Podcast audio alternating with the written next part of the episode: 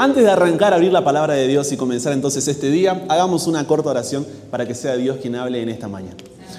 Querido Dios y Padre, te damos las gracias por la oportunidad de estar aquí, la oportunidad de un grupo de tus hijos poder reunirse para poder juntos estudiar tu palabra, para juntos, Señor, tomar la decisión de decir, seremos una generación de jóvenes para Cristo. No es fácil, Dios, hay muchos desafíos por delante y es una cuestión difícil cuando cada uno examina su vida y se da cuenta de cuán distante muchas veces estamos de lo que tú quieres para nosotros. Pero te pedimos que tu Espíritu Santo hoy nos pueda guiar, que nos dé humildad para poder oír tu voz, sabiduría para poder comprender tu palabra y sobre todo la fuerza de voluntad para poder vivir la misión. Nos entregamos hoy a ti, Padre, en el nombre de Jesús oramos. Amén.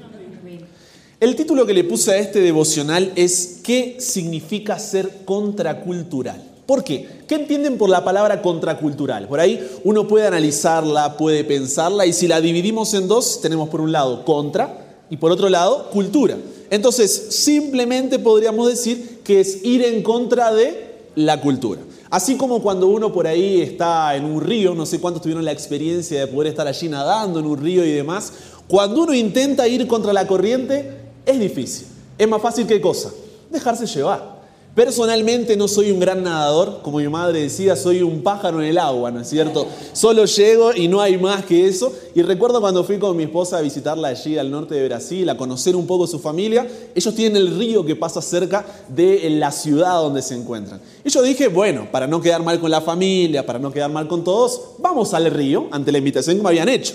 Yo, en mi ignorancia, pensé que el río era igual que la pileta, que la piscina, ¿no es cierto? Entonces cuando voy y me meto al río, primero estaba todo bien, pero de repente la corriente me empezó a llevar. Y yo no sé nadar.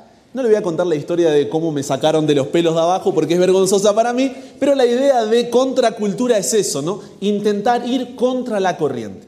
Y eso siempre va a demandar mucha fuerza, siempre va a demandar mucha voluntad, siempre va a demandar ir en contra de lo que la mayoría realiza. Y cuando vamos a la Biblia, ¿no es cierto? Y vamos a la palabra de Dios, vemos que ser una generación de jóvenes para Cristo, ¿no es cierto? Es algo contracultural. No es algo que sea natural, ¿no es cierto? Bueno, me dejo arrastrar por la corriente de la sociedad, me dejo llevar por la corriente de la cultura y puedo ser, ¿no es cierto?, una generación de jóvenes para Cristo. Cuando estamos allá afuera, la corriente es fuerte. La corriente muchas veces, por no decir la mayoría, nos arrastra y nos termina llevando para donde ella quiere. Y uno, en la poca fuerza que a veces tenemos, ¿qué pasa? Nos dejamos arrastrar. Ahora, ¿por qué ser una generación de jóvenes para Cristo es algo contracultural? Por dos razones. En primer lugar, porque tenemos una cosmovisión diferente. Ya vamos a hablar un poco de eso. Y en segundo lugar, porque tenemos un mensaje diferente. Entonces, cosmovisión y el otro, mensaje. ¿Por qué cosmovisión y mensaje? Acompáñame allí a tu Biblia a Efesios capítulo 6. Espero que hayan traído sus Biblias todos allí presentes. Nadie va a la guerra sin su espada, ¿no es cierto? Entonces, Efesios capítulo 6, a partir del versículo 10. Efesios capítulo 6, a partir del versículo 10. Vamos a encontrar allí esta cosmovisión contracultural. Dice así, por lo demás, hermanos míos, fortaleceos en el Señor y en su fuerza poderosa. ¿Vestidos de qué? De toda la armadura de Dios. ¿Para qué? Para que podáis estar firmes contra las acechanzas del diablo. Porque no tenemos lucha contra sangre y carne, sino contra principados, contra potestades, contra los gobernadores de las tinieblas de este mundo, contra huestes espirituales de maldad en las regiones celestes. ¿Qué es una cosmovisión? Una cosmovisión es la forma en la cual vemos el mundo, es la forma en la cual interpretamos la realidad que nos rodea.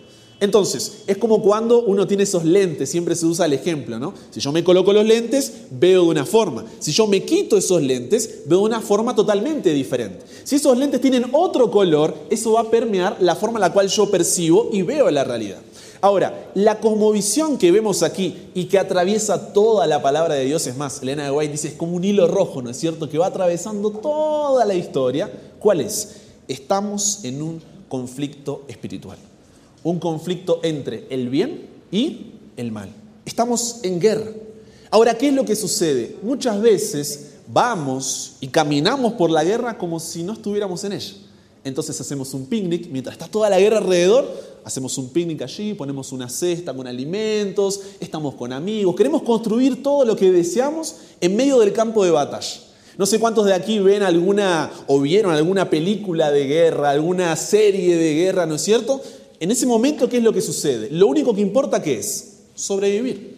Lo único que importa es no caer en manos del enemigo y defender lo que es tuyo. Todo lo demás pasa a ser qué? Irrelevante. Y encima, estar en esa guerra es un honor. ¿Por qué? Porque estoy defendiendo a lo que pertenezco. Estoy defendiendo lo que soy.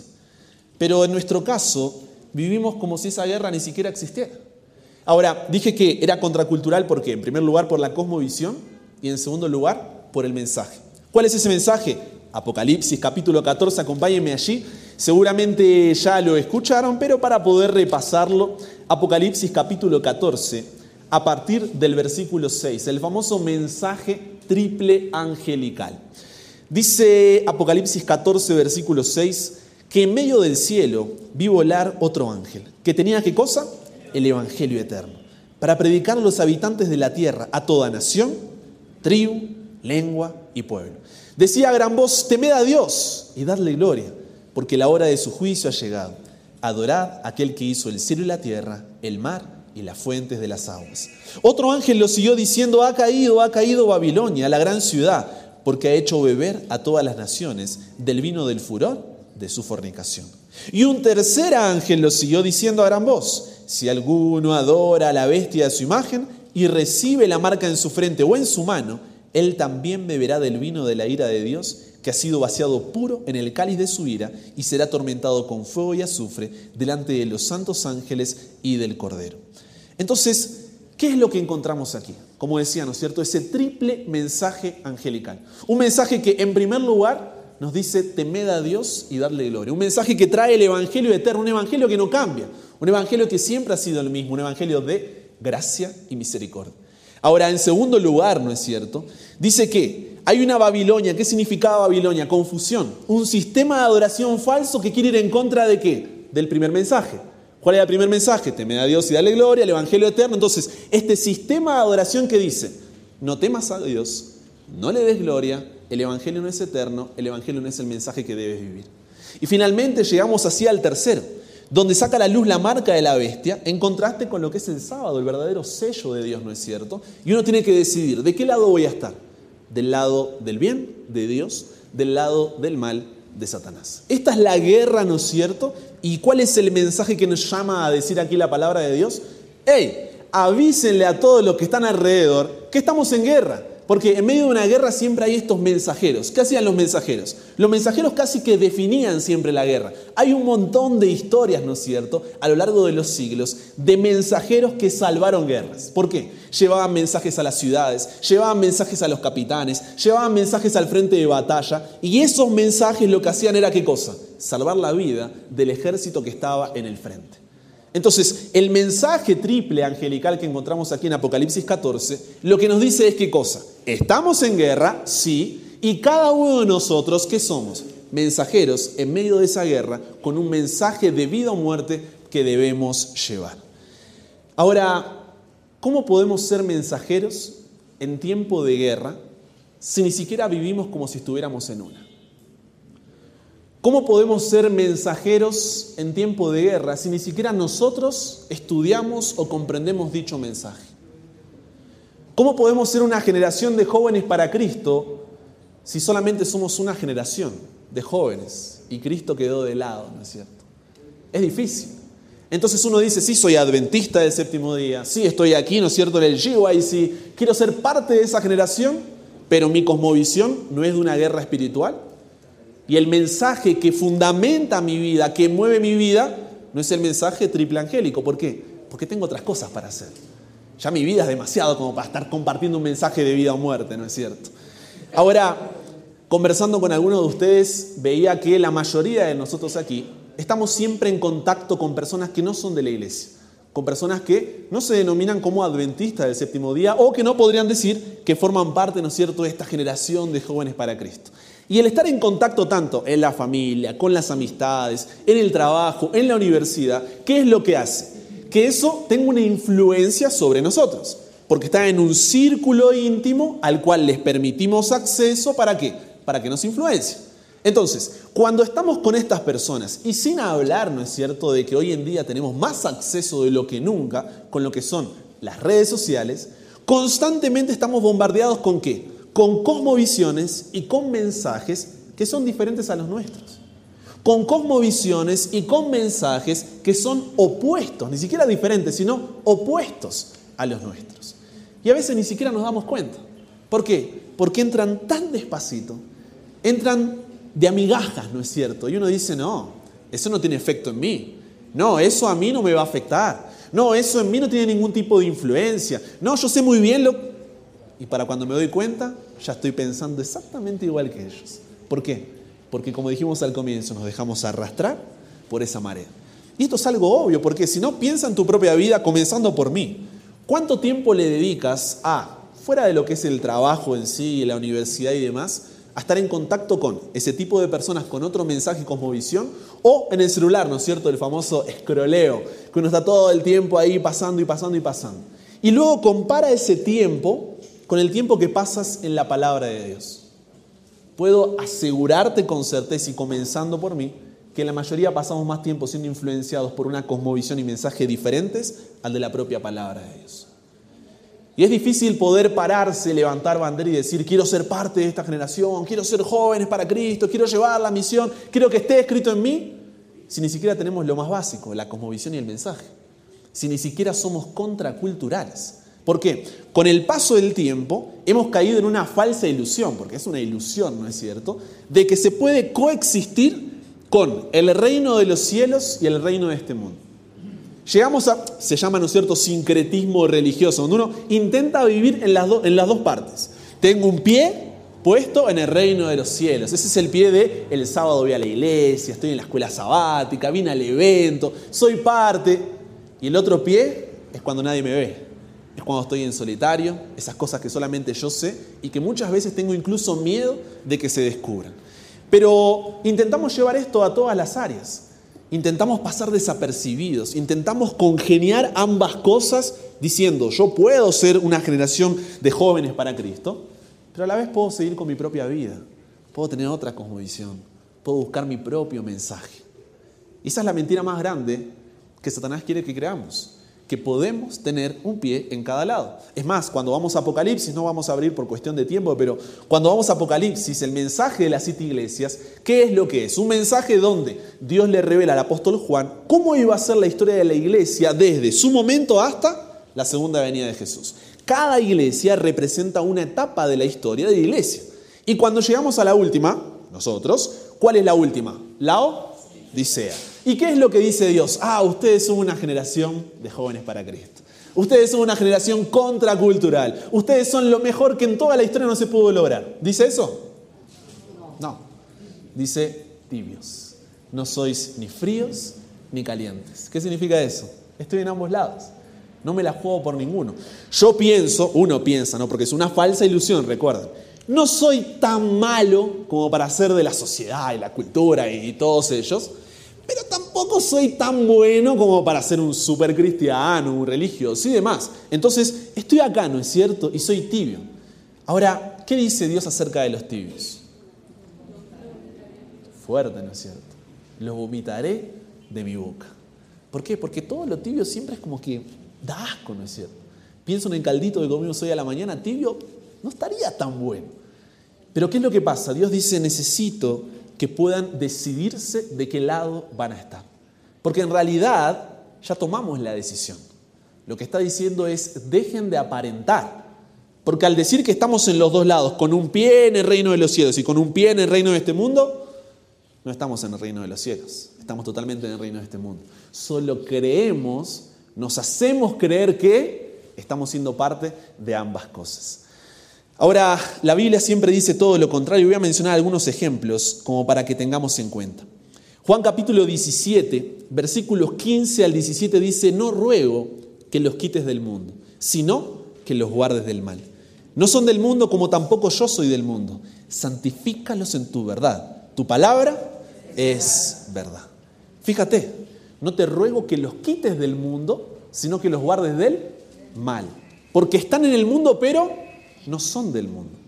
Ahora, con el correr del tiempo hemos cambiado el pasaje y para nosotros en nuestra cabeza suena algo así, ¿no es cierto? No ruego que los quites del mundo, sino que simplemente puedan pasarla bien.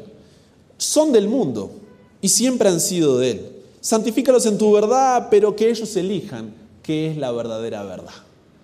¿Por qué? Porque cada uno de nosotros, en lugar de estar en el mundo, pero decir yo no soy del mundo, como dice el apóstol Pablo en Filipenses, ¿no es cierto? Nuestra ciudadanía está donde? En el reino de los cielos. ¿Qué es lo que decimos? No, yo soy de este mundo. Ahora, ¿qué es lo que dice el pasaje? No se puede. Puedes estar en el mundo, pero no eres del mundo. Solo así uno puede ser santificado en la verdad.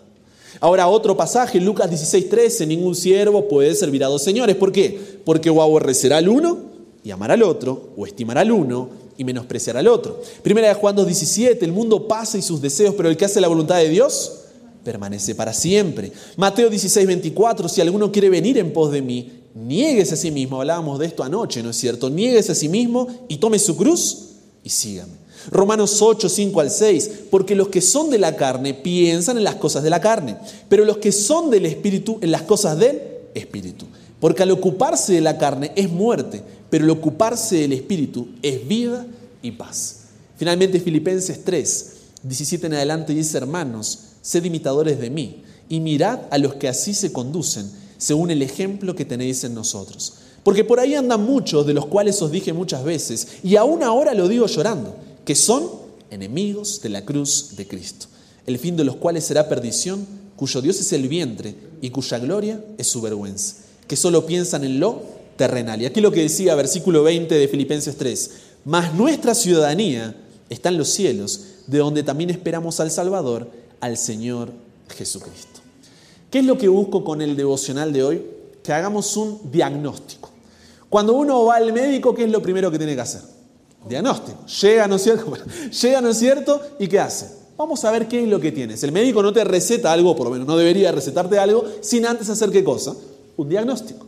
Entonces, durante todo este congreso vamos a estar con el médico de los médicos, ¿no es cierto? Con Dios, que nos va a ir dando diferentes cosas para que podamos mejorar nuestra salud espiritual. Pero sin un diagnóstico, uno no puede reconocer qué es lo que le está sucediendo.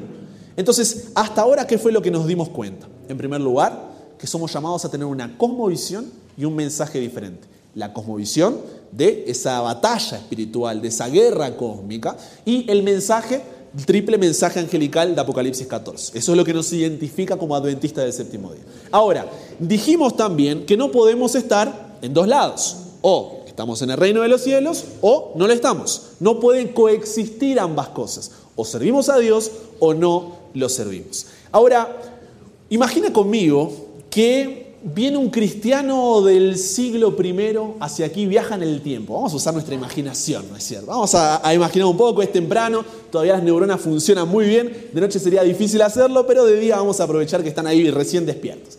Entonces, imagina que viene aquí ahora en este momento un viajero en el tiempo de la iglesia primitiva, ¿no? los primeros siglos de lo que era el cristianismo. Entonces dice, wow, están haciendo un evento de generación de jóvenes para Cristo, qué bendición, tantos jóvenes, tanta gente reunida aquí tomando decisiones por Jesús. Y dice, quiero conversar con ustedes porque, wow, pasaron más de dos mil años y el Evangelio todavía sigue, aleluya, dicen, ¿no es cierto? Porque en ese momento pensamos que no iba a avanzar y siguen aquí, se siguen juntando, siguen abriendo la palabra de Dios. Qué maravilloso, va a decir. A ver, conversemos un poco de cómo es su realidad. Entonces comienza, diciéndoles, ¿no es cierto? Muy bien, ¿a quién adoran ustedes? Generación de jóvenes para Cristo. Y uno de memoria dice, a Dios, obviamente, ¿a quién más vamos a servir? ¿no? Para Cristo. Ahora empieza a mirar nuestras vidas y pasa una semana con nosotros, ¿no es cierto? Nos acompaña, se queda en casa, uno le hace un lugarcito, allí le pone un colchón o algo para que se quede y empieza a ver no solamente lo que uno dice, sino lo que uno hace. Y cuando empieza a ver lo que uno hace, empieza a llamarle la atención nuestro estilo de vida.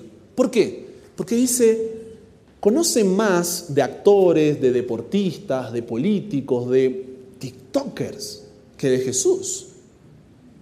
Pasa más tiempo con personas que tienen una influencia contraria a la suya que con el mensaje del Evangelio.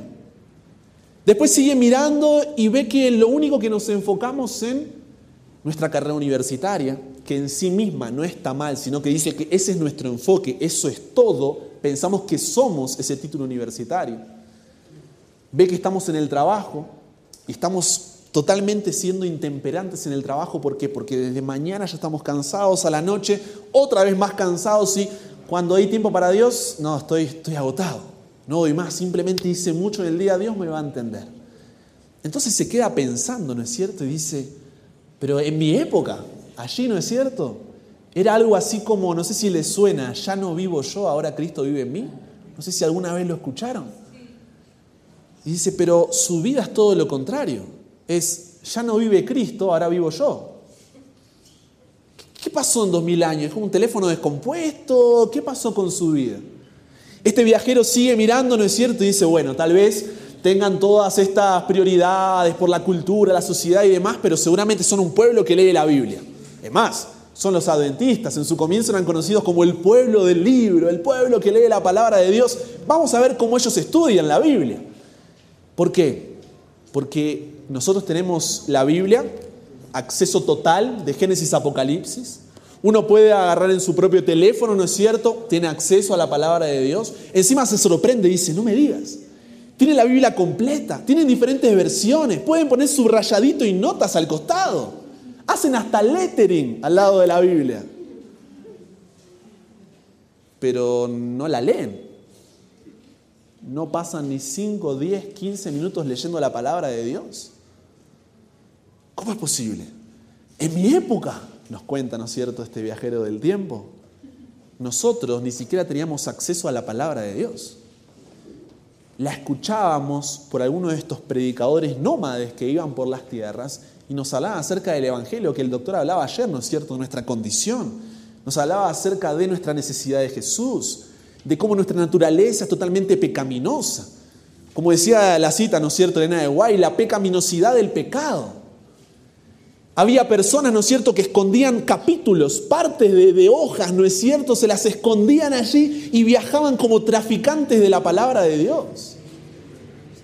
Si nos encontraban en las casas con pedazos de Biblia por alguna parte de la palabra de Dios, se llevaban a toda la familia, la mataban, la crucificaban, la prendían fuego y la arrastraban por toda la ciudad, si es que no iba al Coliseo y se la comieron unos leones enfrente de todo un estadio. ¿Y ustedes tienen todo esto? Estoy muy cansado. Es que me da pereza. Es que no la entiendo. Es que no tengo tiempo. Es que tenía otras cosas que hacer. Y nos queda mirando, ¿no es cierto?, como extrañado. Dice, tiene recursos a montones. Allá atrás en la mesa hay hasta recursos a, menos de 100 metros. Y nada. 5, 10, 15. Nosotros damos la vida por poder tener siquiera el acceso a escuchar la palabra de Dios Ahora ustedes pueden levantarse y poner un podcast en Spotify, poner un sermón en YouTube. Y nosotros una vez al año venía alguien y nos hablaba acerca de Jesús. El viajero en el tiempo nos sigue mirando, ¿no es cierto? Y dice, bueno, a ver, tal vez no adoran mucho a Dios, tal vez no leen la Biblia, capaz que avanzó la tecnología y esta gente ya no lee mucho, pero seguro se congregan. Seguro van a la iglesia, porque la iglesia, el cuerpo de Cristo, quien Cristo es la cabeza, se supone que Hebreos dice no dejen de congregarse, deben saber, por lo menos deben tener una idea de lo que es la iglesia. Entonces nos acompaña, ¿no es cierto? Ese sábado a la iglesia. Y ve que hay muchos asientos vacíos allí en la iglesia. Ve que hay mucha gente que no está. Ve que nadie se preocupa por esa gente. Ve que otros dicen, no, estaba muy cansado, la semana fue muy larga, trabajé demasiado, voy a aprovechar el sábado para tomar un descansito, la santa siesta del santo sábado. Uno, ¿no es cierto?, ve ahí y dice, no, es que los bancos son muy incómodos, el que es pastor fue muy grosero, es que el líder no me cae bien, es que el mensaje no me gusta, es que me quedo en casa mirando por la tele. Y se queda extrañado. Y dice, a ver, ustedes tienen libertad para congregarse. Ustedes tienen la Biblia. Nadie se los prohíbe. Está a menos de una hora de su casa, la mayoría más o menos tiene una iglesia que está, y más aquí en una capital, ¿no es cierto? Y no van por alguna de estas cosas que yo les dije. Y dice, ¿qué pasó? En mi tiempo primero que no podíamos ni siquiera juntarnos. Segundo, no podíamos poner en nuestra biografía de Instagram adventista y ASD, cristiano, God lover, ¿no es cierto? Solo te identificaban como cristiano y enseguida afuera. Íbamos bajo tierra, las famosas catapultas, ¿no es cierto? Nos estábamos allí reunidos, estábamos adorando, nos perseguían, salíamos escondidos para poder siquiera vernos unos a otros, orar los unos por los otros, llorar los unos con los otros, alegrarnos los unos con los otros. Viajábamos distancias enormes, días, semanas, con tal de llegar a ese lugar y poder congregarnos juntos. Y ustedes que tienen todas esas libertades, se quedaron durmiendo en casa. ¿Qué pasó? Dice el viajero. ¿Qué fue lo que sucedió? Y dice, bueno, a ver, tal vez no adoran a Dios, tal vez no leen la Biblia, tal vez no van a la iglesia, pero seguro comparten el mensaje, porque si pasaban dos mil años y el mensaje todavía está, es porque es una generación poderosa, ¿no es cierto? Es una generación que seguramente vive la misión. Ahora empieza a vernos, pasó toda esa semana, ¿no es cierto?, que estuvo con nosotros y dice, nada, ¿eh? ni una palabra, nada. Es más, los compañeros del trabajo, de la universidad, ni tiene idea que es cristiano. Si él no le... Cero idea, ¿eh? Y pregunta al final de la semana, ¿por qué no, no, no compartes el Evangelio? ¿Por qué no predicas acerca de Jesús? Y uno que le, que le responde, ¿no es cierto? No, es que hay mucho hater. Tengo miedo de los comentarios que me puedan dejar en el posteo de Instagram. ¿Qué van a pensar de mí cuando suba esa historia? ¿Qué va a decir mi compañero de trabajo cuando me vea orar ante los alimentos? Invitarlo a la iglesia y decir, ni yo voy a la iglesia, ¿para qué lo voy a invitar? Y ve que no compartimos nada. Y, él dice, a ver, dejamos todo, trabajo, familia, sueños, todo para compartir a Jesús. Éramos muertos, ¿no es cierto?, de todo tipo de formas que te puedas imaginar y no imaginar también por hablar acerca de Jesús, por compartir acerca... ¿Cómo piensas que el Evangelio llegó hasta aquí hoy? Quemados, como decíamos, en hogueras, ¿no es cierto? Crucificados, mandados al Coliseo para que de acuerdo a un pulgar se defina el destino de nuestra vida, arrastrados, descuartizados, metidos en ollas de acierto hirviendo, perdón, eh, una isla abandonados, ¿no es cierto?, a lo Alcatraz. Y ustedes, nada, con todo, nada, ni siquiera con la libertad que, nada. Y finalmente dice, bueno, a ver, no adoran a Dios, no leen la Biblia, no van a la iglesia, no comparten acerca de Jesús, tal vez tengan una relación personal súper fuerte que no la mueve ni cielos ni tierra. Pero vio que toda la semana nos estuvimos quejando por problemas, por dificultades, porque Dios no respondía a la oración como yo quería, cuando yo quería o de la forma que yo quería. Y vio que todo eso nos llevó a dudar de Dios. Y como Dios no hace lo que yo quiero, yo no voy a la iglesia y no leo mi Biblia, estoy desanimado. Y los problemas en lugar de motivarnos a, nos desaniman de. Entonces, este viajero queda totalmente... ¿Qué pasó? ¿Qué es lo que le pasó a esta generación? Yo cuando llegué y vi el cartelito aquí, yo esperaba totalmente otra cosa. Cuando vi escrito en mí, yo dije, por lo menos lo voy a poder leer. Nada. Ahora, todo esto que les cuento, ¿no? que uno por ahí lo imagina, uno se ríe un poco, es una triste realidad. Comenzando por mí, estamos aquí para aprender juntos. No es que vengo aquí a decir, ah, todos ustedes. No, no, comenzando por mí. ¿Cuántas veces uno tiene que examinar su propia vida, como dice el salmista, ¿no es cierto? En el Salmo 139, 23, y decirle, Dios, examina mi corazón, ve que hay en mis pensamientos, ayúdame a darme cuenta de mi condición. Porque repito, la idea de este devocional, ¿cuál es? Que hagamos un diagnóstico y digamos, ¿Qué pasó? Porque a veces en la correría de la vida uno es como que se deja llevar por la corriente. Por eso arranqué por allí. Ser contracultural es que empezar, eh, eh, me estoy dejando llevar. La costa está allá y yo me dejé llevar. Ahora, esto que te estoy diciendo puede parecer distante, puede parecer lejano y uno dice, ay, bueno, pero es un viaje en el tiempo, las cosas son diferentes, ya cambiaron. Es simplemente ir hacia países como Afganistán, Somalia, Sudán, Pakistán, Corea del Norte, Libia, Irak, Yemen, Irán, Egipto y muchos otros países, donde personas son encarceladas, son golpeadas hasta morir, sus casas y iglesias son quemadas, sus Biblias destruidas, su vida quitada, sus libertades condicionadas por causa de una cosmovisión y un mensaje contracultural. Ya no necesitamos viajar en el tiempo, solo hay que abrir un poco la vista fuera de la pantalla. Y en este mismo momento está sucediendo eso. Pero, ah, pero es una cadena de WhatsApp, seguro que es de mentira. Pero es así. Es literalmente así. Entonces ni siquiera hay que mirar hacia atrás, hay que mirar hacia el costado nada más. Mira lo que te estoy diciendo. Ni siquiera hay que. Ya no necesito viajar en el tiempo. Puede venir alguien de la otra parte del mundo acá y hablárselos. Es difícil. Es una realidad. Ahora, a diferencia de ellos, no hay algo que nos detiene. Nosotros nos detenemos a nosotros mismos. Y en lugar de una violenta persecución, como hay en muchos lugares, lo que tenemos es una leve desviación de la verdad. Cuando uno tiene un barco, ¿no es cierto? Y lo estaciona, vamos a decir estaciona el barco, ¿no? Estaciona el barco en medio del océano, ¿uno qué debe hacer? Debe tirar el ancla, ¿para qué? Para fijarse. ¿Por qué? Porque uno está en medio del océano y dice, es todo agua, ni nos movimos en toda la noche.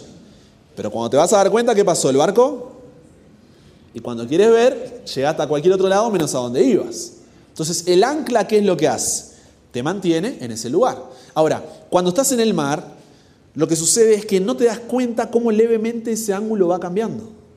Y lo que en un momento es un grado, y uno dice, es un grado, no va a variar mucho, cuando se sigue abriendo, ¿qué pasó? Terminó en cualquier otro lado, 180 grados. Porque parece, pero fue tan leve las olas, ¿no es cierto? Te dejaban llevar, te dejaban... Y cuando te diste cuenta, varado en el medio del mar.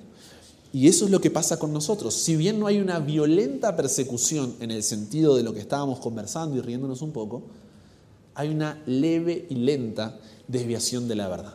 Y para cuando nos dimos cuenta, el viajero del tiempo se ríe de nosotros. Dos mil años, era poquito, pero mira cómo estamos. Mira cuál es nuestra situación mira cuál es nuestra condición. Ahora, ¿cómo sucede esa desviación de la verdad? Porque si yo sé cómo sucede, ¿qué puedo hacer? Puedo prevenir, puedo tomar acción, puedo llevar al cambio. Vamos ahora sí, abran sus Biblias en Mateo 26, vamos a estacionarnos allí como el barco y nos quedamos en Mateo 26, un capítulo realmente angustiante, duro y fuerte en la historia porque son las horas finales, ¿no es cierto?, de Jesús aquí en la tierra. En el contexto Jesús está allí en el monte de los olivos, en el Getsemaní, y Jesús está a nada de lo que sería el Calvario. Y llamó a algunos para que lo acompañen y para que oren con él en esta hora tan difícil. ¿Se acuerdan quiénes eran? ¿Quiénes exactamente? Juan, Santiago. Bien, fueron todos, pero ustedes quédense aquí, vienen los otros tres y se quedan conmigo, acompáñenme en la oración. Vamos a Mateo capítulo 26, versículo 36. Y aquí vamos a encontrar la primera razón por la que ocurre esta lenta desviación. Mateo 26, 36 en adelante dice así. Entonces llegó Jesús con ellos a un lugar que se llama Getsemaní. Y dijo a sus discípulos, sentados aquí, entre tanto que voy allí y oro. Y tomando, como bien dijeron, a Pedro y a los dos hijos de Zebedeo, comenzó a entristecerse y a angustiarse en gran manera. Entonces Jesús que les dijo, mi alma está muy triste hasta la muerte. Quedaos aquí y velad conmigo. Yendo un poco adelante, se postró sobre su rostro orando y diciendo, Padre mío, si es posible, pase de mí esta copa. Pero no sea como yo quiero, sino como tú. Volvió luego a sus discípulos y los halló como? Durmiendo. Y dijo a Pedro, así que no habéis podido velar conmigo una hora. Velad y orad para que no entréis en tentación. El espíritu a la verdad está dispuesto, pero la carne es débil. La primera razón por la cual nos desviamos lentamente de esa verdad es que estamos dormidos. Somos indiferentes a lo que sucede delante nuestro. Y la indiferencia es terrible. ¿Por qué? Porque adelante nuestro puede estar Jesús, el Hijo de Dios, en sus últimos momentos. Está a punto de poder cumplir con todas esas profecías que viene hablando todo el Antiguo Testamento, que básicamente nos crió, que básicamente nos formó. Y yo me dormí. Yo soy indiferente a la lucha que estaba pasando allí entre esa guerra, ¿no es cierto? Esa cosmovisión entre el bien y el mal. Ahora, ¿por qué estamos dormidos y por qué estamos indiferentes? Simplemente porque no nos importa. Estamos preocupados solamente por nosotros. Ayer hablaba, ¿no es cierto?, del doctor. Autoestima, alias autoamor. ¿No es cierto? ¿Por qué? Porque se trata de mí. Dejó de tratarse de él. Se trata de mis necesidades. Se trata de lo que yo quiero. No se trata de yo qué puedo hacer por Dios, sino que Dios puede hacer por mí. Yo soy Dios y Él es mi siervo. Cambiamos totalmente la ecuación. Entonces, ¿qué es lo que pasa aquí? Yo estoy dormido e indiferente, ¿por qué? Porque no tengo tiempo para todas esas cosas. Tengo la vida por delante. Un trabajo, una carrera, una familia, pero llámalo como quieras. Cada uno tiene sus cosas que lo mantienen ocupado durante el día. Ahora, es indiferencia cuando estás en una batalla, ¿qué es lo que pasa? Te cuesta la vida. Si yo estoy en medio de un campo de batalla, en medio de una guerra, y voy, hola, buen ¿cómo andan? Tranquilo, está nublado hoy. No va a pasar mucho tiempo que una flecha terminó, volviéndonos un poco en película, ¿no? ¿Por qué? Porque en medio de una guerra, uno no puede estar dormido o dormido en el medio. Me cansé, paremos un toque que voy a dormir. Pero eso es lo que hacemos. Lo digo como para que uno pueda reír, si pueda entender lo que uno está viendo, pero esa es nuestra realidad. Estamos, ¿cómo arranqué? Una cosmovisión de una guerra, un mensaje de vida o muerte. Y nosotros dormidos indiferentes. ¿Por qué? Porque se trata de lo que yo quiero, lo que yo necesito y nada más. La segunda parte está en Mateo 26, 47 en adelante, avanzando ahí en el mismo capítulo. Dice, aún estaba él hablando cuando llegó Judas, uno de los doce, y con él mucha gente con espadas y palos de parte de los principales sacerdotes y de los ancianos eh, del pueblo. Y el que lo entregaba les había dado señal diciendo, al que yo bese, ese es, prendedlo. Enseguida se acercó a Jesús y dijo, salve maestro, y lo besó. Jesús le dijo, amigo, ¿a qué vienes? Entonces se acercaron y echaron mano a Jesús y lo prendieron. Pero uno de los que estaba con Jesús echando mano de su espada, hirió a un siervo del sumo sacerdote y le quitó la oreja. Entonces Jesús le dijo, vuelve tu espada a su lugar, porque todos los que tomen espada a espada perecerán. ¿Acaso piensas que no puedo ahora orar a mi Padre y que Él no me daría más de doce legiones de ángeles? Pero ¿cómo entonces se cumplirían las escrituras de que es necesario que así se haga? En aquella hora dijo Jesús a la gente, ¿Cómo contra un ladrón habéis salido con espadas y con palos para prenderme? Cada día me sentaba con vosotros enseñando en el templo y no me prendisteis. Pero todo esto sucede para que se cumplan las escrituras de los profetas. Entonces, ¿qué pasó? Y aquí voy. Todos los discípulos, dejándolo, huyeron. Cuando las cosas se ponen difíciles, cuando ya no hay panes y peces, cuando ya el ciego no ve, cuando el paralítico no camina, ¿qué es lo que sucede? Salgo corriendo. Entonces, la segunda razón por la cual nos desviamos lentamente de esa verdad es porque ante los problemas y dificultades de la vida, en lugar de estos acercarme a Dios, ¿qué es lo que hacen? Me alejan de Él.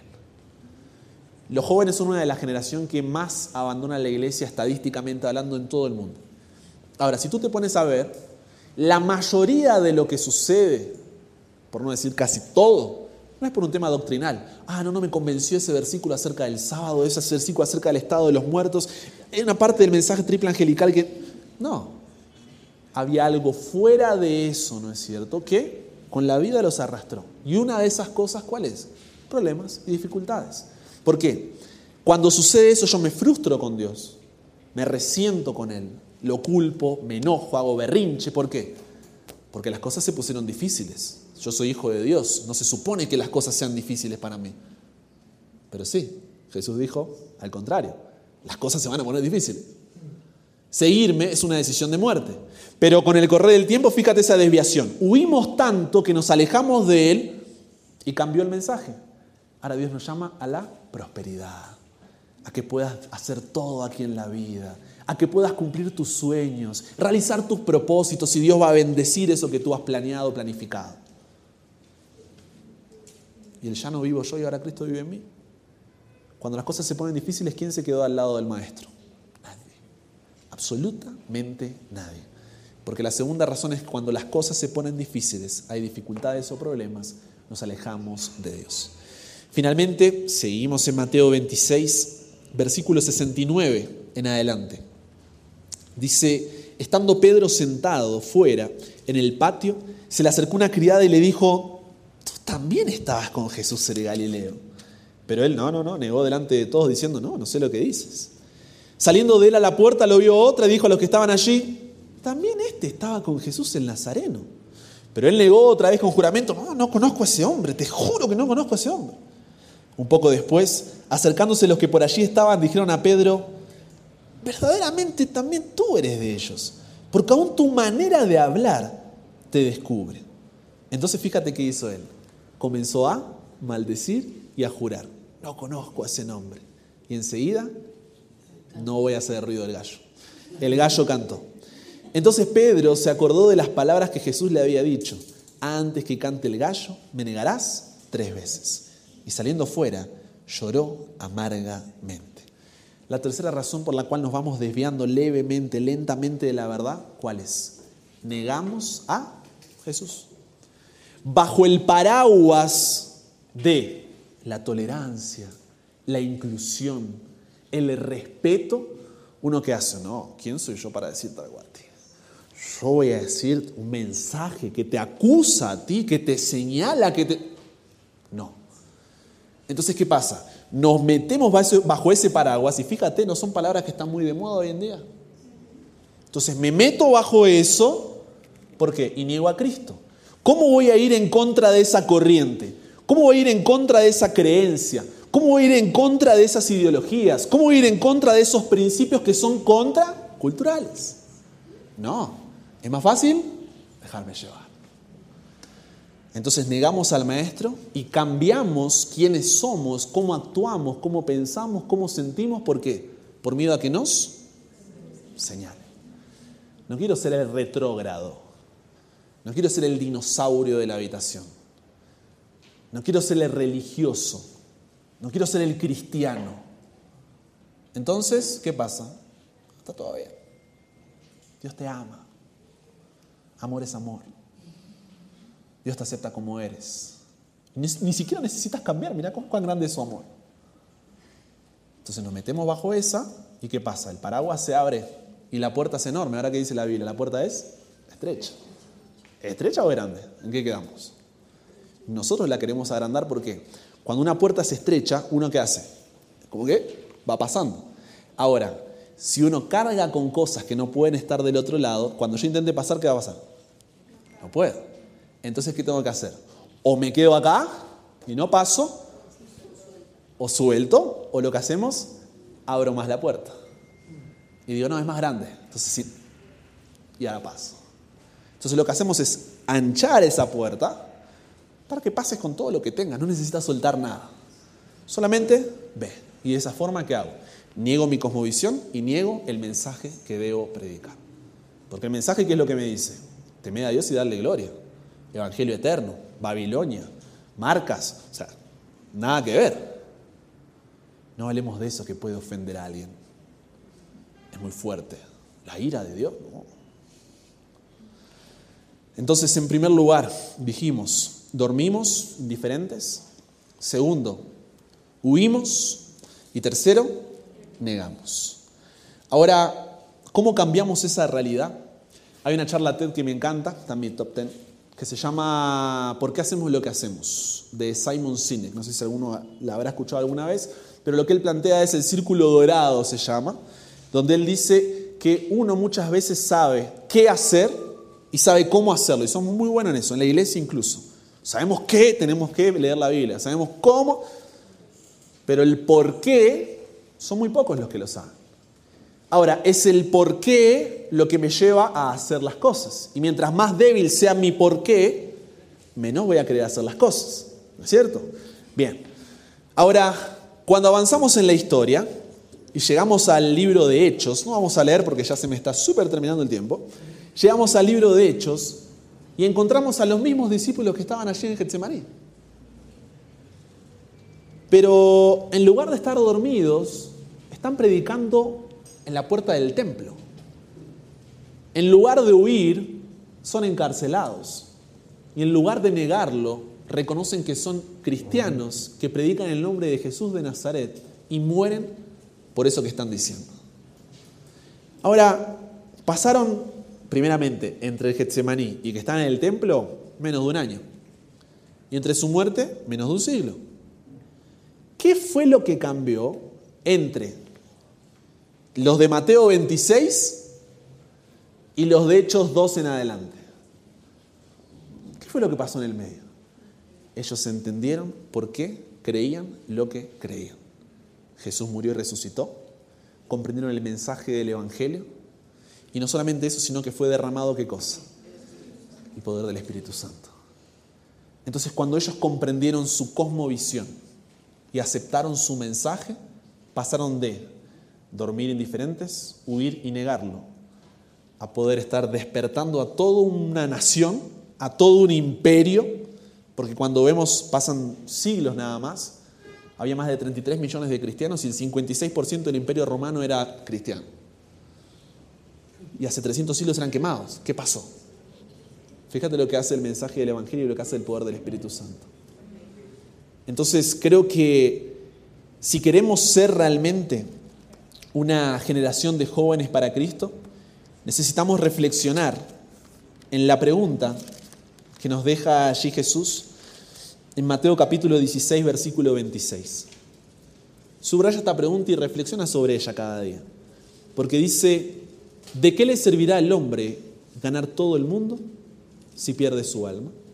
¿O qué dará el hombre a cambio de su alma. ¿De qué te sirve continuar con otra cosmovisión y otro mensaje si al final no ganas nada? Lo que necesitas, dice, es un compromiso. Lo que necesitas es una consagración. Por eso que ahora en, los talleres que vamos a tener y demás, vamos a tratar estos temas todos, ¿no es cierto? El doctor está aquí con las predicaciones, está el magista también con el otro taller, yo voy a estar con el taller.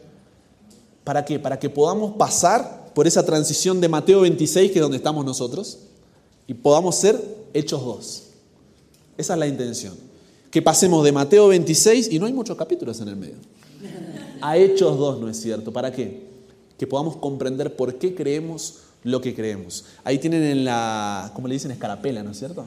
En la escarapela los talleres que va a dar el magíster, en mi caso, ¿no es cierto? Voy a ir a lo que es las bases también el por qué Dios existe, porque uno dice, porque de tal manera amo Dios. ¿Y por qué Dios? ¿Qué Dios? ¿Cuál de todos? ¿Dios existe? ¿Por qué? ¿Cuál es la razón? ¿Por fe? ¿Sin evidencia? ¿Ciega? ¿Suposición? ¿Tradición? ¿Por qué podemos creer en Dios? Luego vamos a ver si podemos confiar o no podemos confiar en la palabra de Dios. Ayer decía el doctor, ¿no es cierto? ¿Y por qué crees en la Biblia? ¿Por fe? Pero ¿y fe? Y además, ¿no es cierto lo que bien decía acerca de la transformación que el Espíritu hace, que es el final, lo, más grandioso y la evidencia mayor? Veremos también por qué creemos en la Biblia como palabra de Dios. Veremos si Jesús realmente es el Hijo de Dios, si realmente resucitó y por qué podemos creer en eso en una conversación con gente que no sea de la iglesia, gente que no sea adventista y que ya suponga o presuponga eso. Veremos el mensaje del Evangelio, que es parte de lo que está hablando aquí, y veremos los diferentes evangelios que se están predicando, evangelio terapéutico de la prosperidad, evangelio activista de la justicia social. Vamos a, profundizar en eso y ver cómo se ha cambiado ese mensaje y finalmente cómo de forma práctica tener una relación con ese Jesús. ¿Por qué? Porque de nada me sirve toda la teoría si después no tengo una relación con Jesús.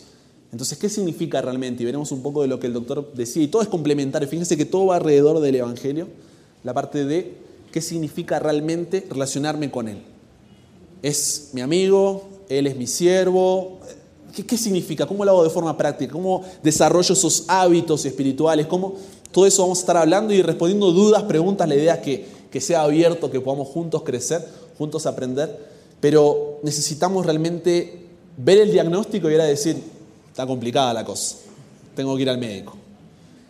La tarea mía en este devocional era esa, ¿no? Decir, tengo que ir a hacer un chequeo, porque me parece que está complicado.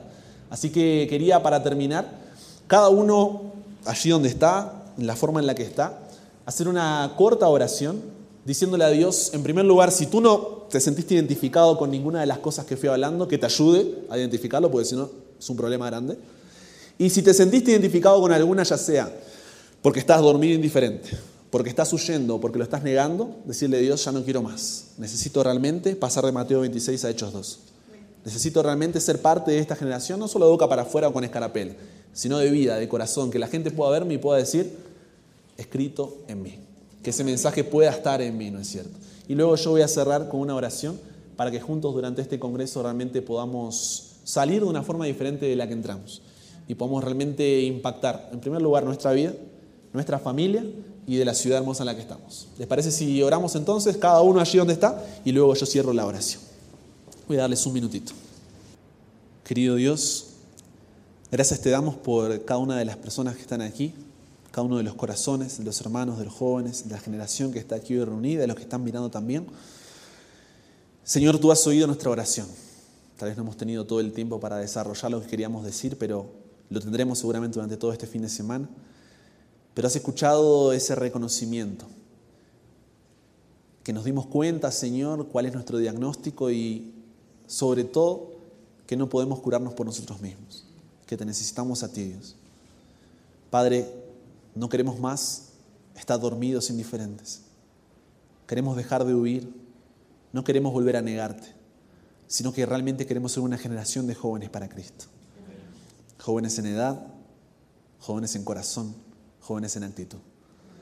Por lo cual, Padre, tú conoces nuestro corazón, que cada día podamos rendirnos a ti y poder recordar que la forma en la cual vivimos es con una cosmovisión y un mensaje contracultural contracultural porque tú nos llamas a ser parte del reino de los cielos, un reino que no es de esta tierra. Y eso no será fácil, Dios, porque es nadar contra corriente. Pero cuando nos aferramos a ti, todo es posible. Por lo cual bendice nuestros corazones, que cada uno de los seminarios que cada uno dé, cada una de, las ponencias generales, Señor, sean de bendición y sobre todo que tu palabra sea glorificada y tu nombre, Señor, sea resaltado. Que no se trate de nosotros, se trate de ti y que tu Espíritu Santo pueda obrar en nuestros corazones para poder realmente saber por qué hacemos lo que hacemos. Y de esa forma el mensaje del Evangelio pueda estar escrito en cada uno de nuestros corazones. Quédate con nosotros, bendice nuestras familias, en el nombre de Jesús oramos. Amén. Esta presentación fue brindada por Audioverse, una página web dedicada a esparcir la palabra de Dios a través de sermones gratuitos y mucho más. Si quisiera saber más de Audioverse o si le gustaría escuchar más sermones, por favor visite www.audioverse.org.